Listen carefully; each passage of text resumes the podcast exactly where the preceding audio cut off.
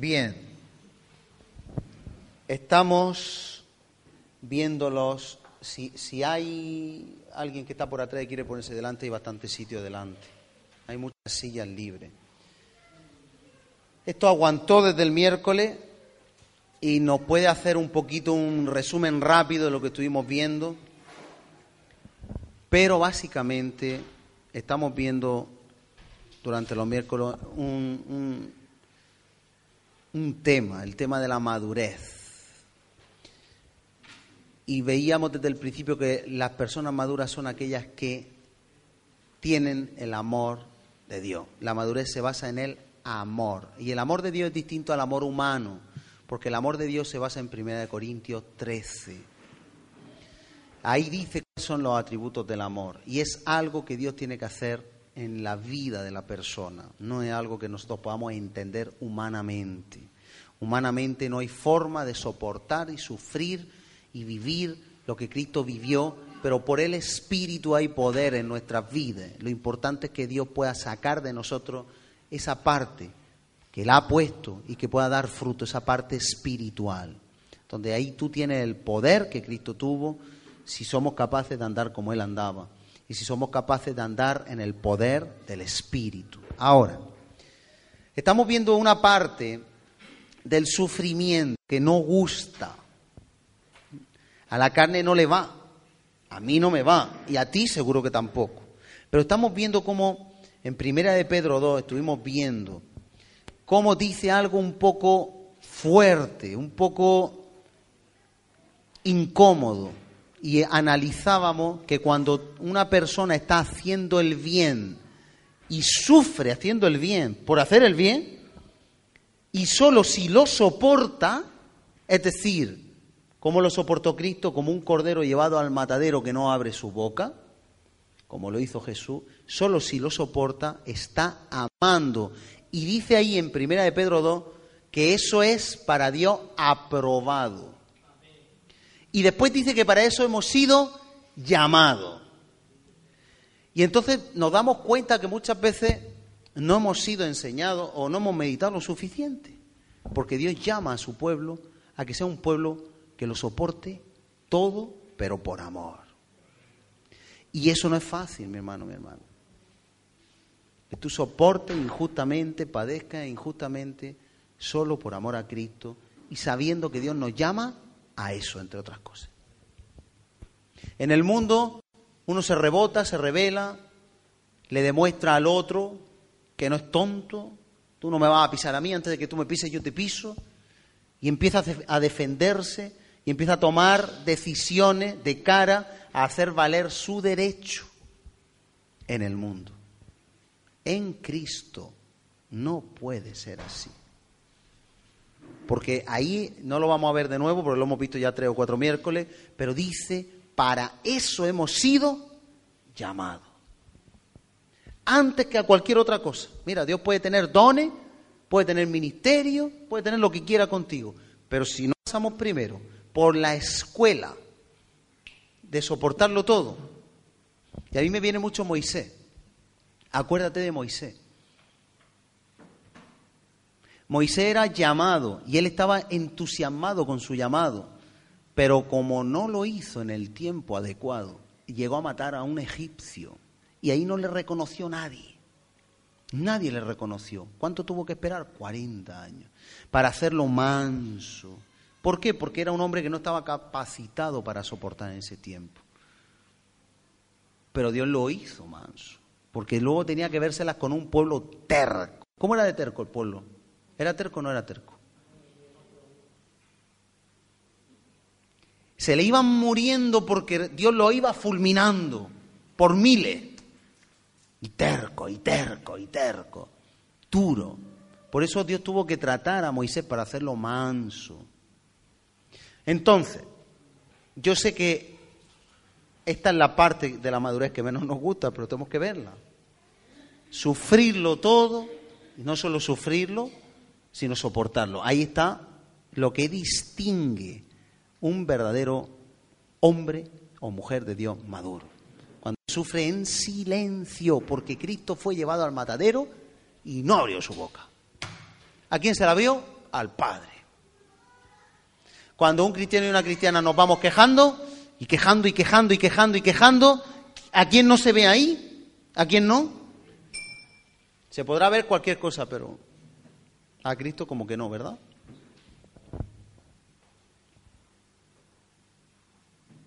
Maduro, madura, soporta, sufre en silencio.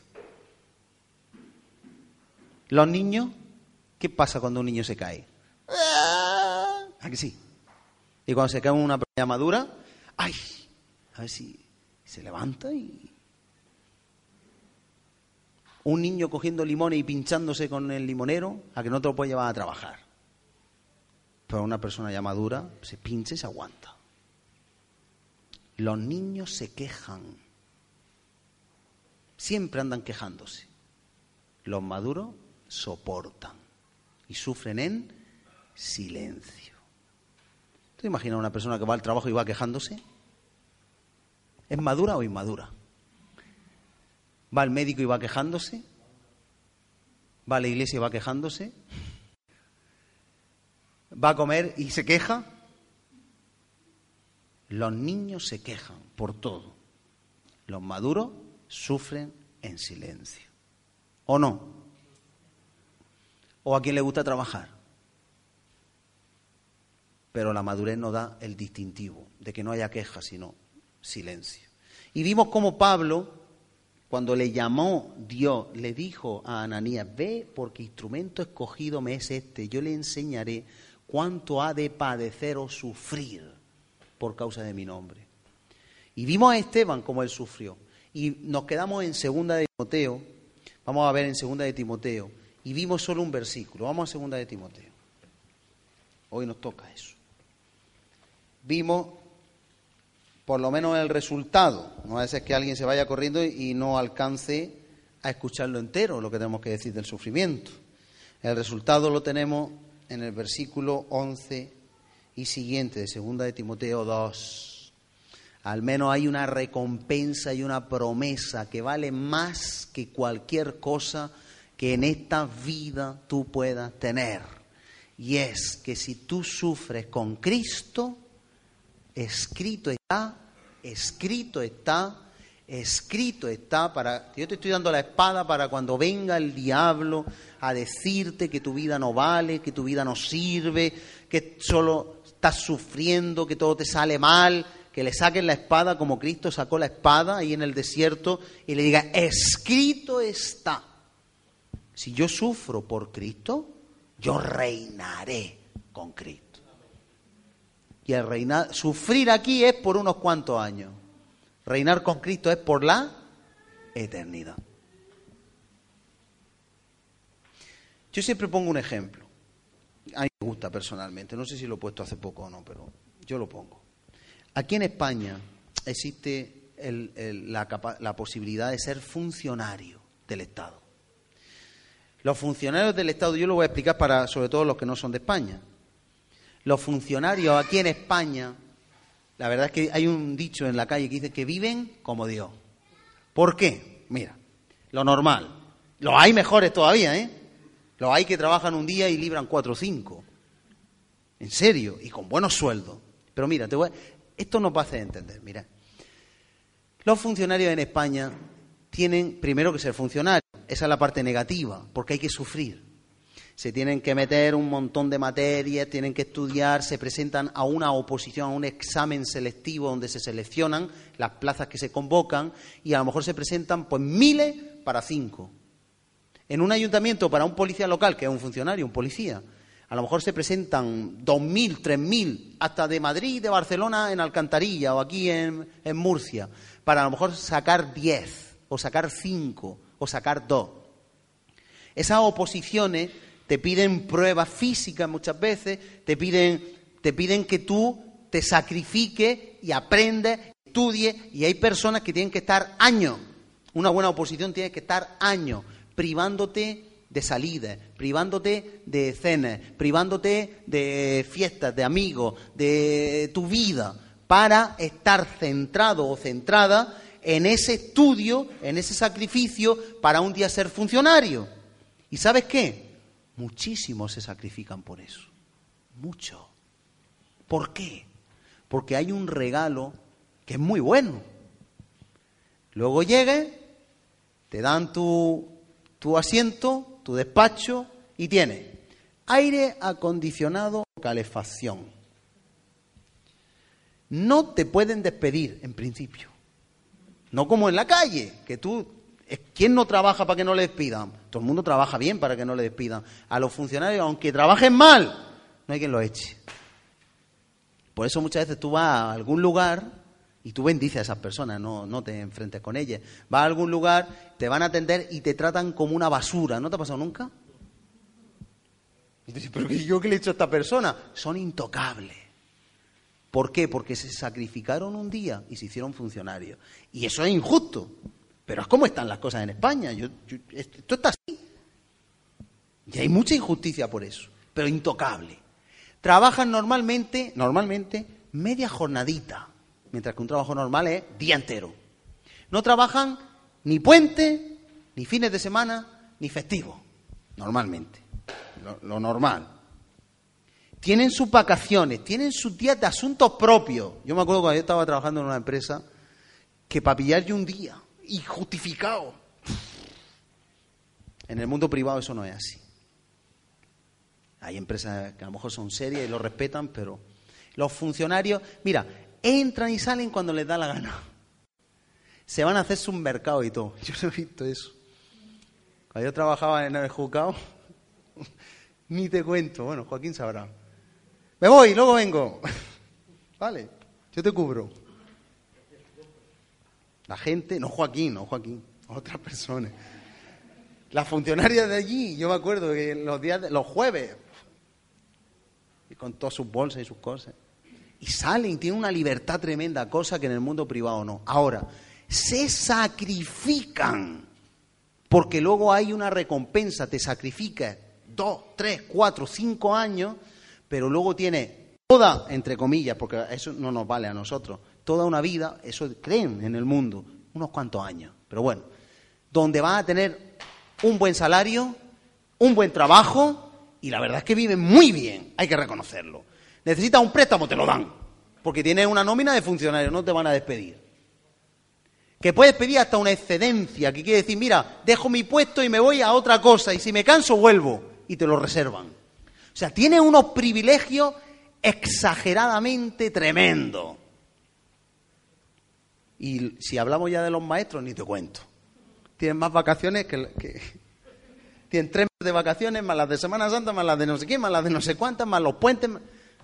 Esos son funcionarios.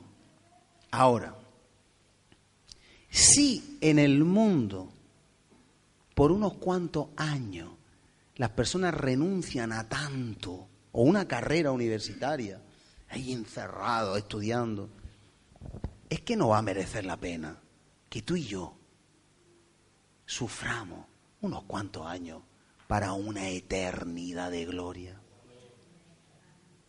Si aquí la gente sufre unos años por tener un puesto para luego morirte, que está bien, que, que, viven muy bien luego, con buena jubilación y con muy buena preferencia. Pero es que nosotros tenemos como esa oposición. La vida cristiana es como una oposición, donde Dios te dice, si tú sufre unos añitos, que además lo vas a hacer con gozo y con paz. Los frutos del Espíritu son el amor, te vas a sentir amado por Dios y te van a amar los que aman a Dios y tú lo vas a amar. Vas a tener el gozo que no lo da nada de este mundo. Vas a tener paz. Vas a tener dominio propio, mansedumbre, templanza. Vas a tener una buena vida.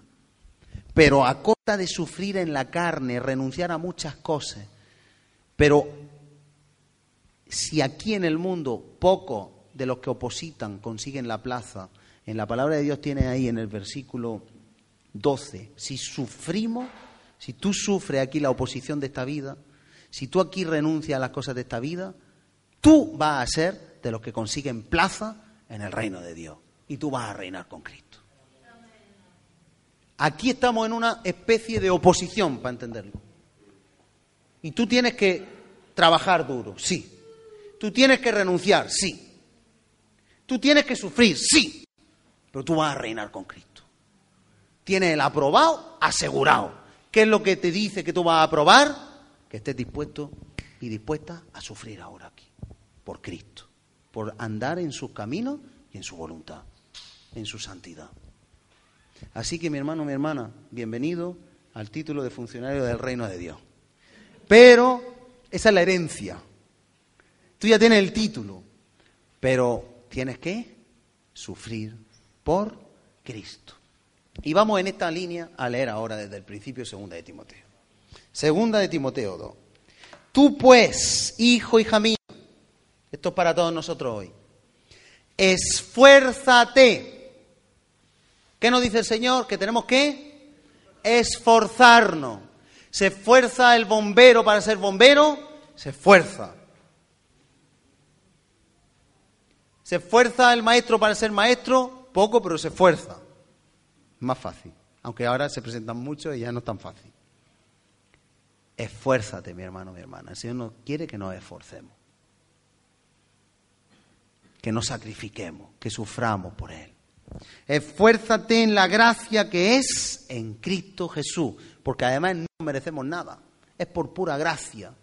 Esfuérzate en buscar las cosas del Espíritu, esfuérzate en las cosas del reino de Dios, esfuérzate en confiar en Él, esfuérzate en poner tu vida a sus pies, esfuérzate en las cosas espirituales, lo que no se ve, lo eterno, en Cristo Jesús.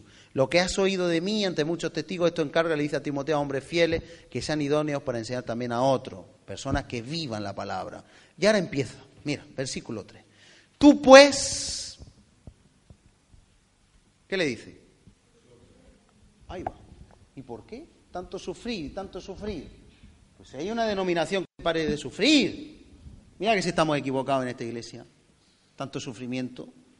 Ahora, ¿qué le pasa cuando uno está haciendo una oposición y llegan los amigos y dice, no estudié hoy, vámonos de fiesta. Tenemos un guateque, hemos preparado una discoteca casera y tenemos por ahí un, ¿cómo se llama? Un eh, botellón. Barato, barato. Hombres muy guapos y mujeres muy guapas. Y un fin de semana por delante. Y dinerito y lo que haga falta. Entonces es tentado a no sufrir por su oposición, ¿verdad? ¿Sí o no? ¿Y qué pasa si no sufre y se deja llevar? Que al final no va a conseguir la plaza. Yo no estoy hablando de salvación, estoy hablando de reinar con Cristo. Porque solo los que sufran reinarán. ¿Y qué dice aquí Pablo? Tú pues sufre penalidades como buen soldado. Y yo digo, ¿y, es que los soldados sufren? ¿Qué le pasa a los soldados? ¿Eh? ¿Tú has visto las películas cuando forman a los marines y a los soldados y todo eso? Madrugan, los aíslan, los ponen cuando está nevando, a lo mejor en paños menores a correr por ahí por el patio. Los levantan a las 2 de la mañana recién acostados y hechos polvo. Los ponen en pruebas, tienen que hacer muchas pruebas. Acuérdate de los gladiadores, cómo los enseñaban ahí, hasta con, con maquinaria de esta que te puede herir y gravemente, para hacer una selección. Dice, tú pues sufre como soldado ¿Para qué sufren los soldados? Yo quiero que tú tomes nota ahora de esto, porque esto es de Dios para nosotros. ¿Para qué sufre un soldado? Para ser, tener disciplina, disciplina y sujeción, o obediencia o sometimiento. Porque no es casualidad los tres ejemplos que vamos a ver ahora. Los soldados sufren para tener una disciplina, dominio propio de su cuerpo. Tú te imaginas a un soldado que no está acostumbrado a las 2 de la mañana a ponerse la bota y el traje correcto, cogerse el fusil, meterse en un pantano. ¿Qué pasa si en tiempo de guerra eso sucede?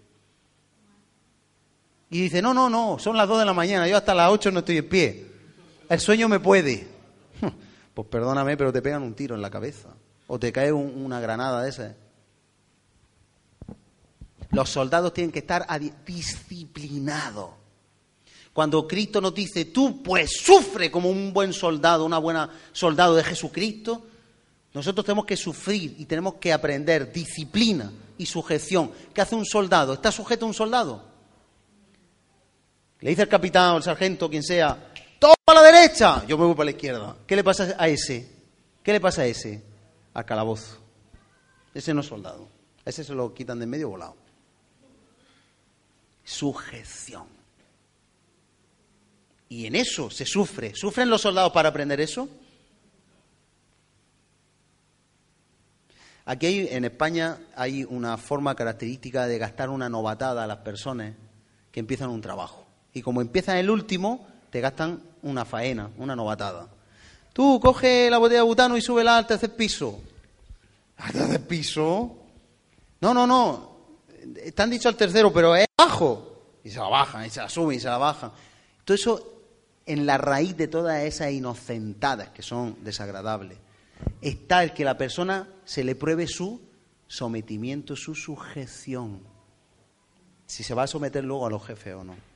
No lo hacen por eso, pero se está probando eso.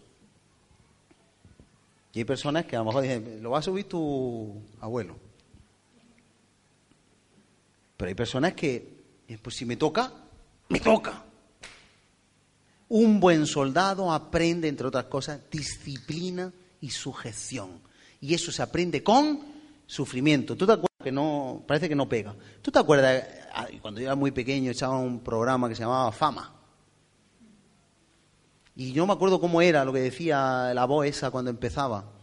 Decía que la fama cuesta, algo así. Lo vaya a lograr, pero eso cuesta.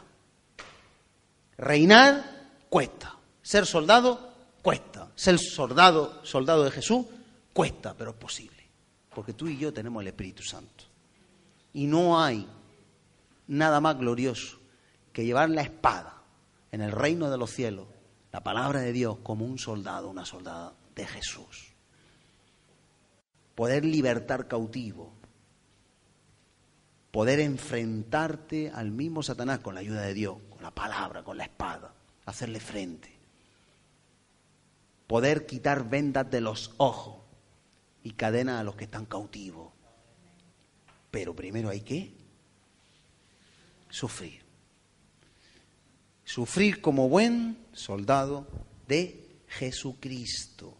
Ninguno que milita se enreda en los negocios de la vida a fin de agradar a aquel que lo tomó por soldado. Ahora, hay un peligro en el soldado. El soldado tiene que estar libre. Si el soldado bebe, mal asunto, ¿verdad? Cuando le toquen ti, ti, ti, no se va a levantar. El soldado no se puede enredar en las cosas del mundo. Nosotros no podemos enredarnos en las cosas de este mundo, tenemos que ser libres y no atarnos a nada. Bien, versículo 5. Vamos a ir rápido porque si no... Y también el que lucha como atleta. Ahora nos pone, y no es casualidad, el ejemplo del atleta, porque la palabra de Dios es pura sabiduría. ¿Sufre un atleta para conseguir el número uno? ¿Tú has competido alguna vez? ¿Y qué? ¿Cuesta o no cuesta? A ver, ¿a qué cosas renuncia un atleta? renuncia a comida, a comer lo que le gusta. ¿Tú te imaginas a un atleta que le gusten las hamburguesas de bacon? ¿Eh? ¿Tú crees que puede comer mucho? ¿Con Coca-Cola y con McFurry? ¿Tú crees que puede comer mucho de eso? Aunque le guste. ¿Se puede ir de fiesta? ¿Un atleta? ¿Para hacer un entrenamiento, un entrenamiento al día siguiente? ¿Se puede ir de botellón? ¿Y si le gusta? El atleta renuncia a comida, a tiempo, a disfrute, a estar con la gente que quiere, necesita entrenar, disciplina el cuerpo duramente, tiene que aprender una gran disciplina tiene que estar constantemente mirando la meta, mirando el posible premio, que, que, no desmoralizarse, desanimarse, no cansarse, tiene que someterse a tablas de entrenamiento, en cierto modo también disciplina y sujeción, tiene alguien que le enseña, que le adiestra, que le acompaña, que le dice cómo, y tiene que perseverar, ¿verdad? El atleta persevera. ¿Cómo se consigue ganar un, premio? ¿A la primera porque uno tiene el don? ¿O a través de perseverar? ¿Cuántos empiezan la carrera de la fe y se quedan por el camino en cuanto al sufrimiento para luego reinar? ¿Cuántos? ¿Cuántos empiezan? ¿Cuántos empiezan a venir a la iglesia y luego desaparecen? Que a lo mejor están en otra, yo no digo que no, pero Muchos, ¿verdad? Qué pena. ¿Tú crees que un atleta no tiene que sufrir también contra eso? Desánimos vienen mucho. Muchísimo.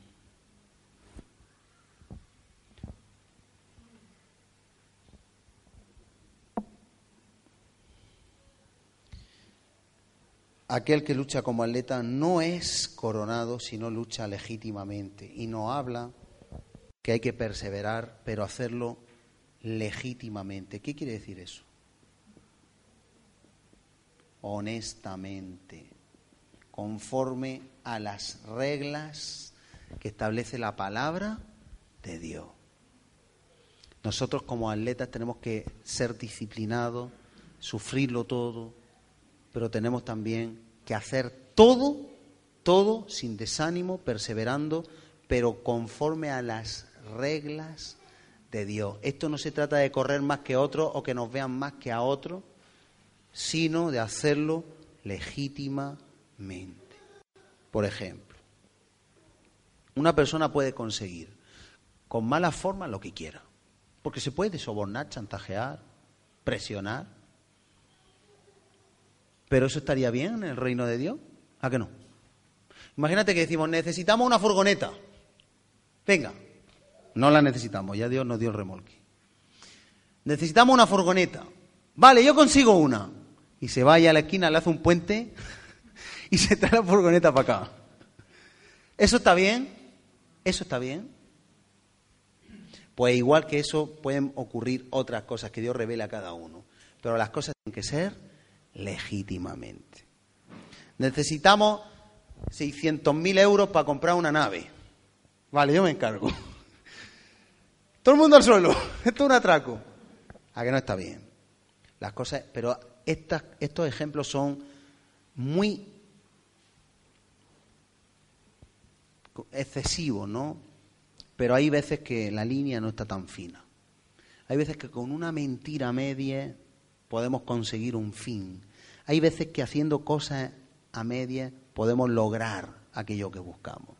¿Cómo lucha el atleta? legítimamente. ¿Qué pasa cuando un atleta, atención, se dopa, se mete una droga que le hace no cansarse y entonces consigue correr más que los demás y le dan la medalla? ¿Qué pasa? ¿Lo hizo legítimamente? Y cuando le pillan, ¿qué le pasa?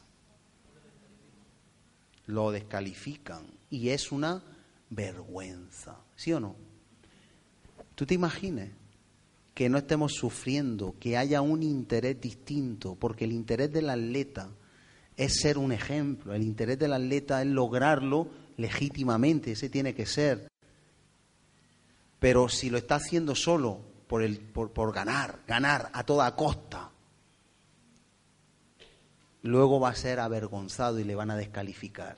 Nosotros tenemos que hacer las cosas para agradar a Cristo no para conseguir agradarnos a nosotros mismos, porque si no, no lo vamos a sufrir todo por amor y puede ser que seamos descalificados. Tú y yo tenemos que luchar legítimamente. Si usamos cualquier medio, presión, cualquier cosa que no sea el estricto y único amor a Dios, sufrir por amor a Dios, podemos ser descalificados. Y esto es lo que toca, mi hermano, mi hermana. Por amor a Dios, sufrirlo todo, como el atleta. perseverar, seguir hasta el final. Decía Pablo, yo he corrido la carrera. Y llegó hasta su meta. No seamos de los que empiezan y no acaban. Y el enemigo ahí ataca para desanimar y que dejemos el camino.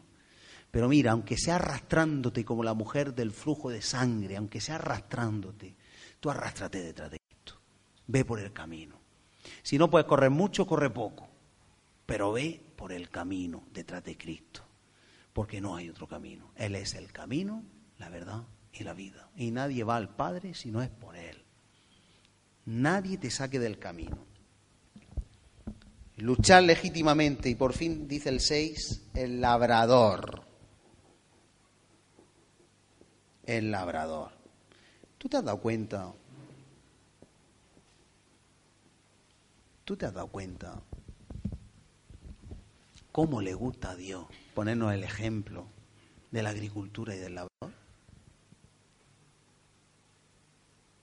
¿Tú crees que un labrador sufre? Ya no solo el trabajo, el ser labrador, ¿tú crees que sufre? ¿Cuál es el trabajo? ¿Habrá un trabajo de más fe que el trabajo del labrador? ¿El labrador qué tiene? Un terreno. Y a partir de ahí, todo es por pura fe, sacrificio, disciplina, trabajo y perseverancia. Solo tiene el terreno. Entonces tiene que hacer una inversión, que esto es mucho más complejo de lo que vamos a decir, pero tiene que comprar semilla, tiene que conseguir agua. El sol lo pone Dios. Tiene que trabajar la tierra, tiene que sembrar, tiene que cuidar y tiene que esperar, lo mismo que confiar, tener fe, en que un día salga el fruto. Que ese fruto no se lo coman los bichos, que no se lo roben, porque hay gente que lo roba, que no le caiga una granizada, que no le caiga una lluvia ácida, que no se le estropee por cualquier plaga. Y mientras tanto, ¿él qué hace? Espera, sacrifica, invierte, invierte mucho dinero, mucho trabajo para un día tener una posible cosecha. Los demás podemos estar trabajando un mes esperando el sueldo a primero del mes siguiente o a final de mes. Pero ya. Pero el agricultor a veces espera meses o un año o años. Pero a, a Dios le gusta, porque el primer labrador de la creación es el mismo Dios. Nosotros somos su terreno. Nosotros, Él utiliza la viña que la rienda él habla de la higuera que tiene que dar el fruto y que la van a acabar tres años. De esto hemos hablado mucho en los frutos del Espíritu. Pero tú fíjate bien que el primer labrador es el mismo Dios. Dice en Juan 15, yo soy la vid verdadera y mi Padre es el labrador. Y nosotros somos los terrenitos donde el labrador pone la semillita donde nos da el sol, que es la misma presencia de Dios, nos da el agua, que es la palabra también, y Él quiere que nosotros demos mucho fruto. Y te pregunto yo, ¿acaso Dios no deposita fe y esperanza en ti y en mí? ¿Para qué Dios te llamó? Para que tú des mucho fruto. Y el fruto permanezca. En eso es glorificado Él. En eso es feliz y gozoso Él. En que demos mucho fruto. ¿Lo está esperando Él? ¿Lo espera el fruto? ¿Y a veces lo damos? ¿A veces el fruto? Amor, lo damos siempre. Gozo, lo damos siempre. Paciencia, lo damos siempre. Siempre somos mansos y humildes. Siempre llevamos su imagen pero Él lo espera. ¿Habrá alguien que tenga más paciencia que Dios contigo y conmigo?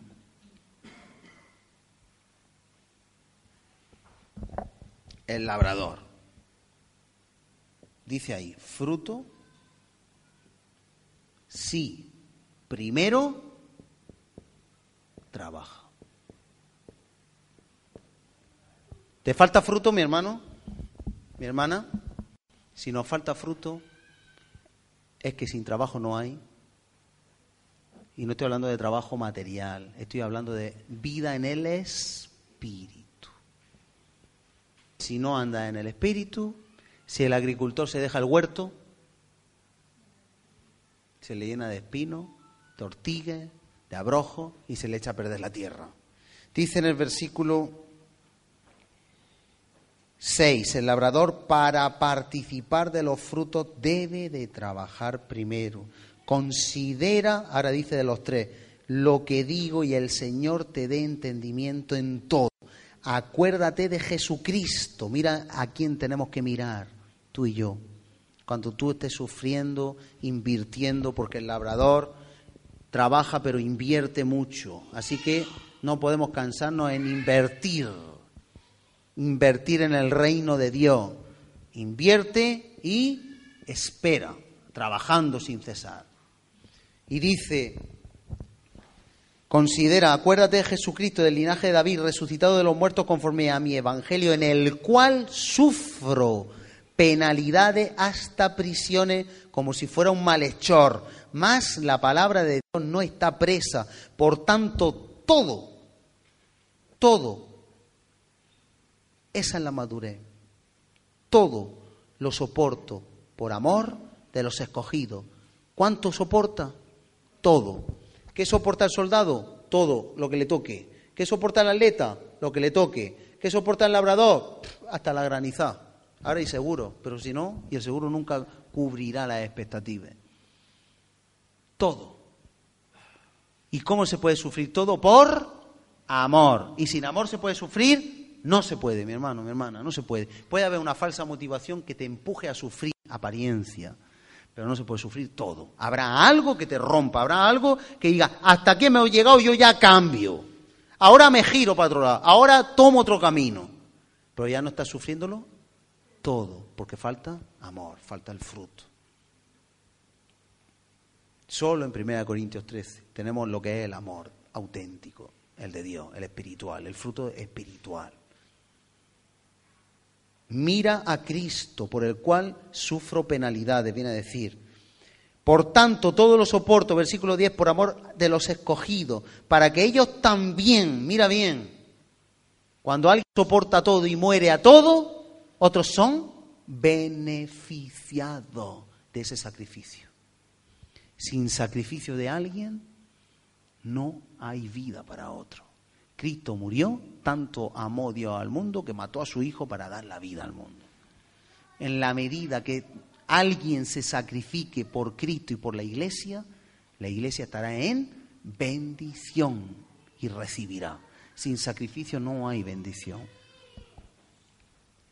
Todo lo soporto por amor de los escogidos, para que ellos también obtengan la salvación que es en Cristo Jesús con gloria eterna. Palabras fieles es, y somos muertos con Él, también viviremos con Él, no solo en la vida eterna, aquí, en cada decisión que tú tomes para morir por Cristo, tú vas a ver la vida de Cristo en ti. Si sufrimos con Él, reinaremos con Él. Si le negaremos, Él también nos negará. Si fuéramos infieles, Él permanece fiel. Y por último, vamos a Santiago 2.7, hablando del labrador, y terminamos. Santiago 2.7.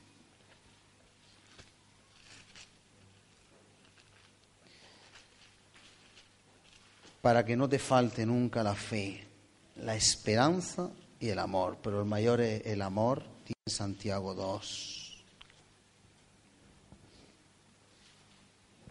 No, pero lo tengo yo mal tomado. No es ese. Bien, hay un versículo, si alguien se acuerda me lo recuerda,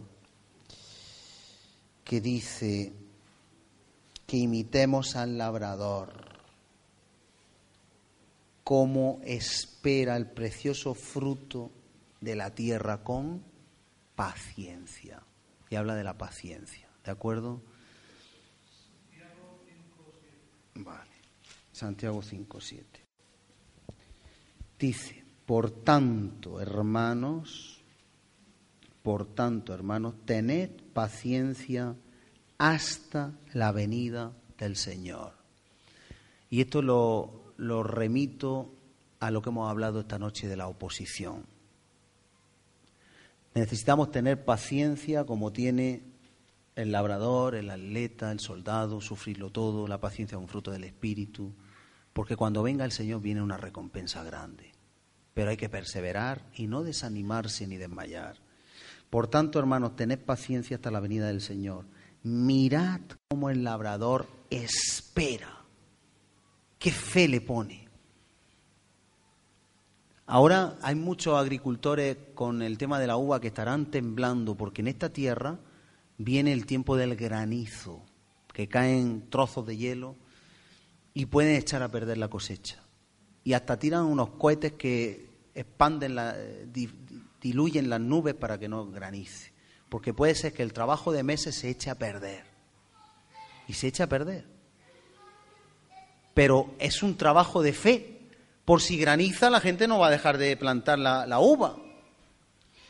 Dice, mirad cómo el labrador espera el precioso fruto de la tierra, pero yo ahí veo al Señor mismo, mirándonos a nosotros, sembrándonos a nosotros, cuidándonos a nosotros, para que tú y yo, ese precioso fruto, porque el fruto se parece a Cristo.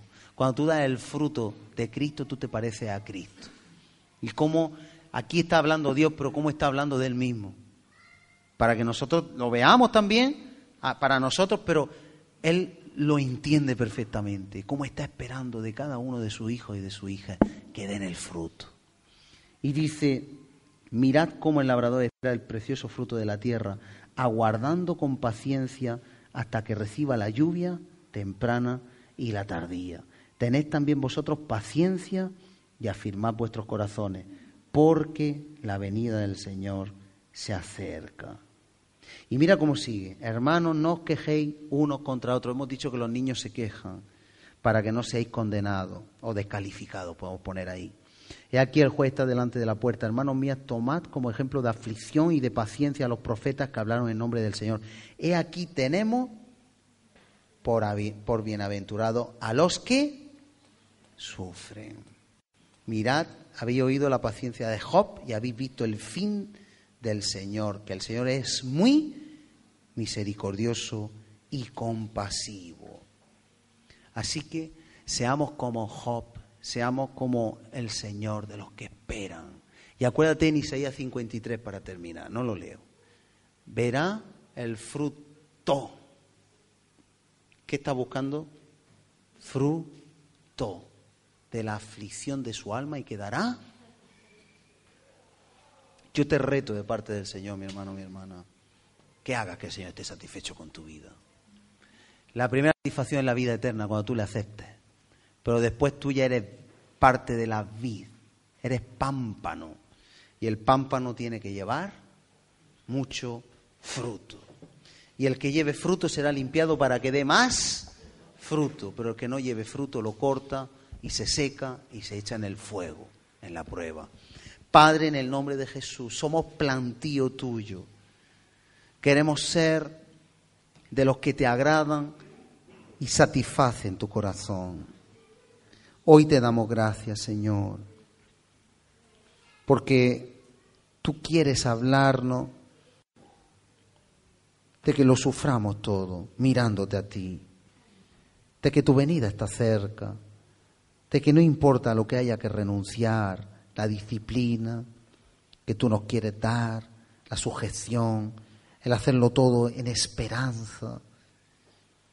Hoy tú, Señor, quieres hablar a nuestros corazones, a nuestro espíritu, a nuestro interior, a lo profundo de nuestro ser. Yo te ruego en el nombre de Jesús, Padre, que nadie mire, que nadie tenga prejuicio, que nadie mire instrumento, vasija, empleado, sino que tú puedas sembrar lo que tú quieras, Señor, hacer en cada vida. Que seas tú quien nos saque hoy inquieto, Señor, estimulado. Que tú nos saques, Señor, con un celo de darte el mejor fruto que podamos darte, el carácter de Cristo en nuestra vida. esa madurez, esa esperanza, ese silencio. Señor, como el atleta, como el labrador, como el soldado, seamos disciplinados, renunciemos a cualquier cosa. Que estemos dispuestos, Señor, que si no, no lo hemos logrado todavía, que al menos el corazón esté dispuesto para que tú lo encamines. Hoy renunciamos, Señor, a todo lo que a ti no te agrade. Enséñanos, Dios mío. Ayúdanos, Dios mío, que seamos capaces de sufrirlo todo por amor a ti, porque así reinaremos. Una oposición en este mundo no es nada, pero formar parte de tu reino lo es todo. Ya formamos parte, pero queremos ser de los que reinen contigo.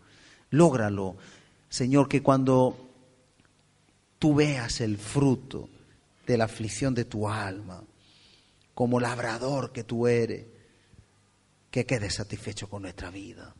No podemos dar nada porque solo lo que podemos darte viene de ti, pero queremos darte ese fruto que de ti viene. En el nombre de Jesús. Amén. Y despida a tu pueblo en bendición, en paz. Señor, y que pongamos por obra tu palabra, para tu gloria, en el nombre de Jesús. Amén.